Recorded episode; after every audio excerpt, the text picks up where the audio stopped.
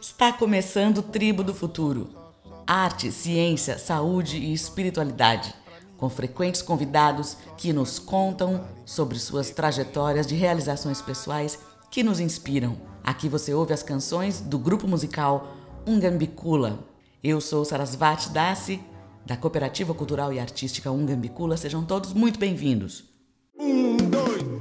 Olá, olá! Eu sou Sarasvati Dassi, esse é o Tribo do Futuro, seu programa de música e reflexão pela Rádio Vibe Mundial FM 95.7, São Paulo, capital. O Tribo do Futuro também fica disponível como podcast no Spotify, Deezer, iTunes e outras plataformas de música. Você pode escolher por onde sintonizar. Eu tô no momento que eu tô conversando sobre moda. Né? Quem acompanha o programa sabe que, que eu recebo convidados das mais diversas áreas do conhecimento e esse é um programa preocupado e ocupado em refletir sobre a destruição que o planeta vem sofrendo, alternativas de como processar esse sentimento de angústia que a gente sente diante da destruição do planeta, é, esses problemas sociais que ficam afligindo e que a gente muitas vezes sente impotente para fazer alguma coisa. E eu venho falando da indústria da moda. Já não é, hoje nós vamos abordar esse assunto da indústria da moda novamente, mas apresentando soluções, né? Sempre apresentando soluções e alternativas. Eu vou receber o Mukunda Dassa. Ele é estilista e costureiro. O Mukunda, ele também é cenógrafo e figurinista do grupo musical Ungambicula, cujas canções você sempre ouve aqui no nosso programa. Mukunda, tudo bem? Muito bem-vindo. Obrigado, Sarasvati. Muito obrigado pelo convite. E é um prazer estar aqui com você. Que bom, né? Faz hum. tempo que a gente está para marcar essa entrevista. Estou muito feliz tempo. que você topou e está né, super empolgada aí com novas, novos projetos e novo, um momento novo, pós-pandemia, né? Sim. Que isso é as renovações pós-pandemia que a gente vem passando.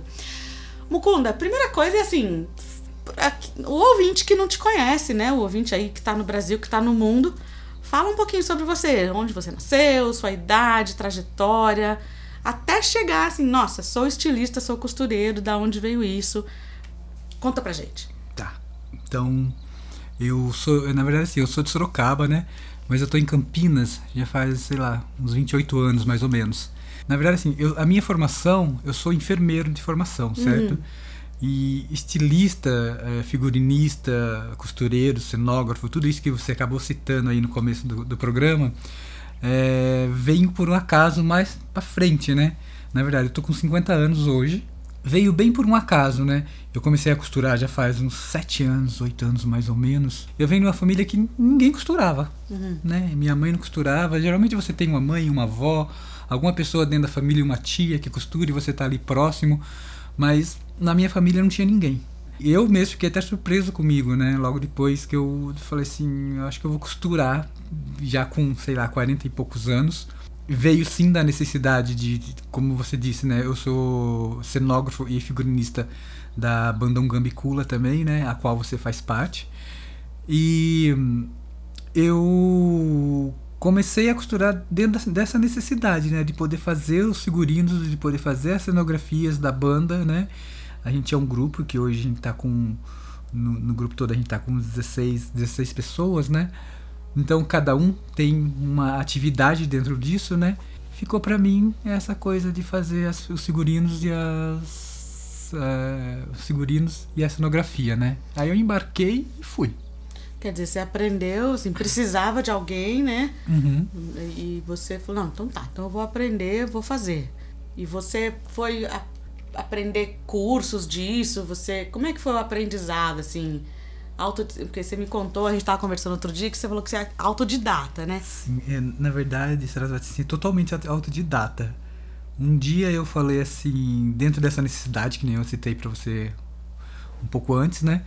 Eu sempre levava os figurinos e o que tinha que ser feito dentro dessa dentro disso, né, figurino ou cenografia, alguma coisa, para uma costureira fazer, né? E sempre com essa, com essa coisa com, com prazo e tudo mais, né?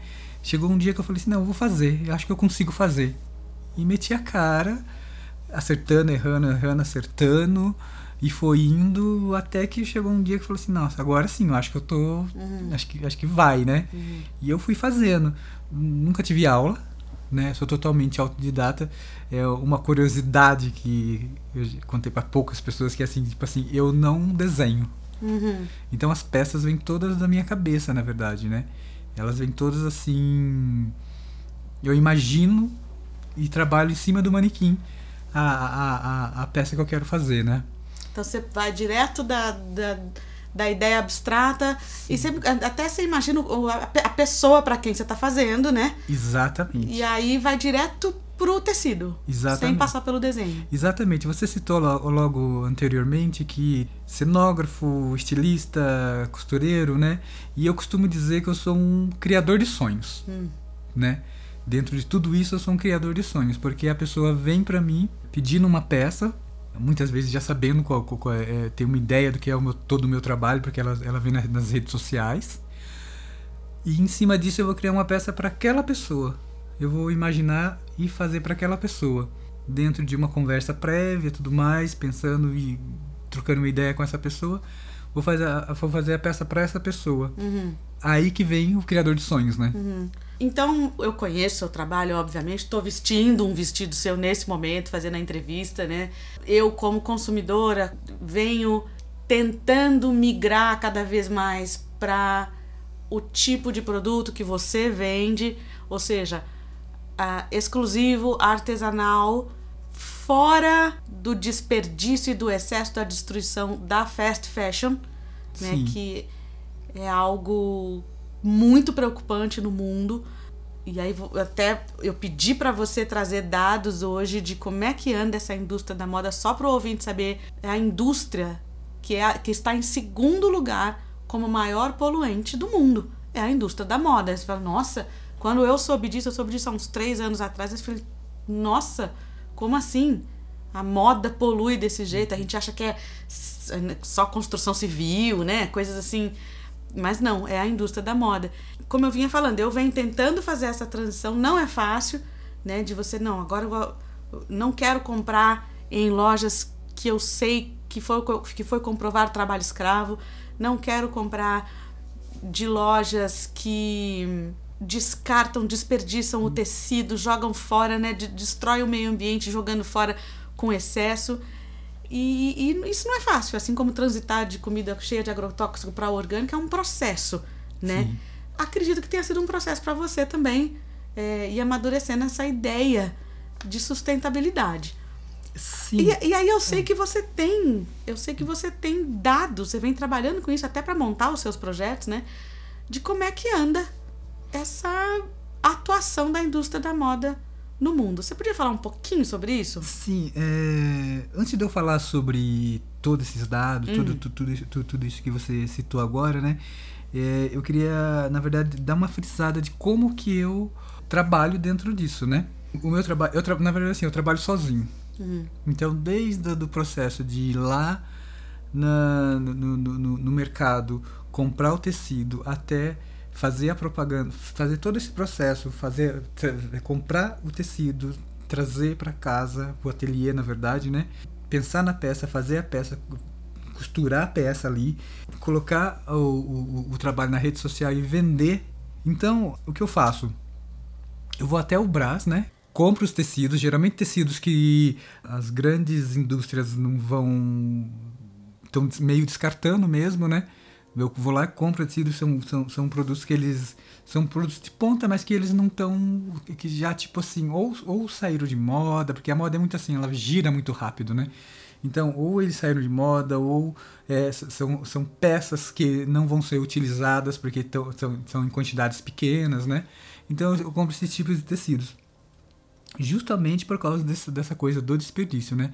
Se você pensar né? Se você, eu estava dando uma olhada, a indústria têxtil brasileira é a terceira maior do mundo e produz em torno de 170 mil toneladas de resíduos de tecidos. Nossa. Certo? Aí você pensando em termos de São Paulo, certo? Aí, isso daí eu falei em Brasil, né? Agora pensando em termos de São Paulo. Nas confecções do Brasil e do Bom Retiro, que é na região central ali de São Paulo, todos os dias são descartados, né, são gerados, na verdade, 20 toneladas de retalhos e tecidos. material que é colocado nas caçambas e recolhido assim como um lixo comum mesmo. Então isso é assim, tem sim algumas cooperativas né, que acabam fazendo um trabalho sustentável em cima dessa, desses tecidos que são descartados, né? Mas tem muitos deles que ainda vai, que ainda está indo pro, pro lixo comum. Mas, né? mas fica assim, fica, onde? Joga na calçada? Joga no, no container? Joga... Eles jogam na, na, na, na naqueles containers, no, no, nos containers que tem na, nas calçadas, ou deixa nas calçadas. Gente. E o caminhão que vai passando à noite vai recolhendo como lixo comum E sempre fica. E sempre fica. Todo dia são 20 mil toneladas que é descartado diariamente. Nossa. Então é bem preocupante. Eu tava aqui pensando que é engraçado que essa semana eu recebi um post com uma foto. Agora eu não vou lembrar, mas é uma foto de um país de primeiro mundo que envia resíduo, não é nem resíduo, é roupa mesmo de grife dessa, dessa indústria da moda, da fast fashion, é o, o, o excesso, o que não vendeu. Assim, você imagina um campo de futebol de, de, de roupa e é descartado no, num país de terceiro mundo. Se não me engano, é o Chile. Fica aquele, aquela montanha de roupa sintética Entendi. sem uso. Agora, o, a questão da, de ser maior poluente também, de ser uma grande poluente, é o processo de produção, os, os, os produtos químicos, Sim, o desperdício de água, água, sim. e, e a região onde é feito, por exemplo, Uhum. as calças jeans, né? É, a região tem documentário sobre isso, pro, propõe ao ouvinte que vai procurar, que mostra assim como que fica o, o, o bairro, como que fica aquela cidade onde se produz ah, o, a, a moda, onde se produz a roupa. Sabe, Sarasvati, é, outro dia eu tava vendo uma, um post, na verdade, né, nessas redes sociais, e, e que falava assim: a roupa não é bonita se ela gera morte e tristeza. Né? A roupa não é bonita se as pessoas envolvidas não são pagas de forma justa. Né? A roupa não é bonita se as pessoas que fazem não são reconhecidas. Né? Então tem tudo isso envolvido dentro de, de, de toda essa conversa nossa, né? É, Mukunda, eu nem precisei pedir pra você fala, mandar uma mensagem pro mundo que você acabou de mandar, né? Essa- através dessa, dessa declaração. E eu acho que isso cabe pra tudo que a gente faz. Seja na alimentação, seja a produção da roupa. Precisa estar integrado com o bem-estar geral. Precisa estar integrado à preservação da vida. Eu agradeço muito a sua presença aqui hoje, eh, falando sobre esse tema tão importante. Tem ouvintes que é a primeira vez que estão entrando em contato com esse tema, vão lá pesquisar que documentários são esses que falam sobre moda. Ai, onde que eu encontro roupas assim, né? Deixa eu olhar mais isso. Então isso dá aquela instigada para que a pessoa expanda a consciência para isso. Mukunda, fala rapidão assim, onde é que as pessoas encontram você nas redes sociais, suas roupas? Bom, as pessoas podem me encontrar no Instagram pelo endereço arroba mucunda com K, né? Mucunda Daça com dois S. Mukunda, muito obrigada mais uma vez. Querido ouvinte, essa foi a entrevista com o Mukunda Dassa. Você está ouvindo Tribo do Futuro, seu programa de música e reflexão. Não deixe de ler Raiz das Estrelas, O Jardim que é Meu, Um Jardim que é Nosso, um tratado sobre ética profunda do escritor Pavitra Shankar. A importância de se aprender a ler os eventos e apurar a percepção. Você adquire esse livro no site da Amazon ou diretamente no www.pavitrashankar.com.br. Agora a gente vai de música, música do grupo Ungambicula, grupo autoral brasileiro de música híbrida, ou seja, estilos variados, dialetos e línguas de vários povos do mundo e uma gama de instrumentos musicais ocidentais, orientais, misturados a efeitos eletrônicos e loops que geram paisagens sonoras e texturas bastante interessantes. Um Gambicula tem cinco álbuns gravados e uma série de singles que você pode conferir no Spotify. É só procurar Um Gambicula com dois Ks e aqui no Tribo do Futuro pela Rádio Vibe Mundial FM 95.7. Vou colocar uma canção do CD ou álbum Chão Nosso, lançado em 2014. Canção interpretada por mim, Sarasvati Dasi, chamada A Força. A composição e os arranjos são de Pavitra Shankar, que é também o idealizador de todo o projeto.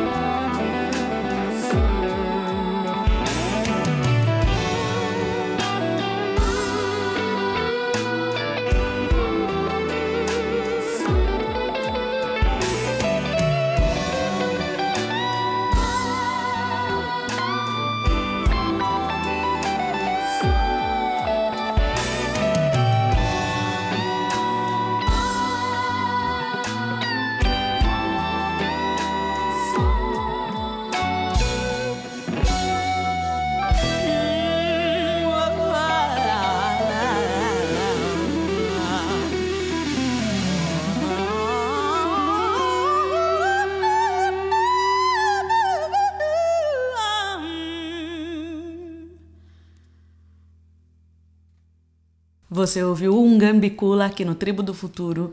Eu desejo a todos uma ótima semana e até o próximo Tribo do Futuro.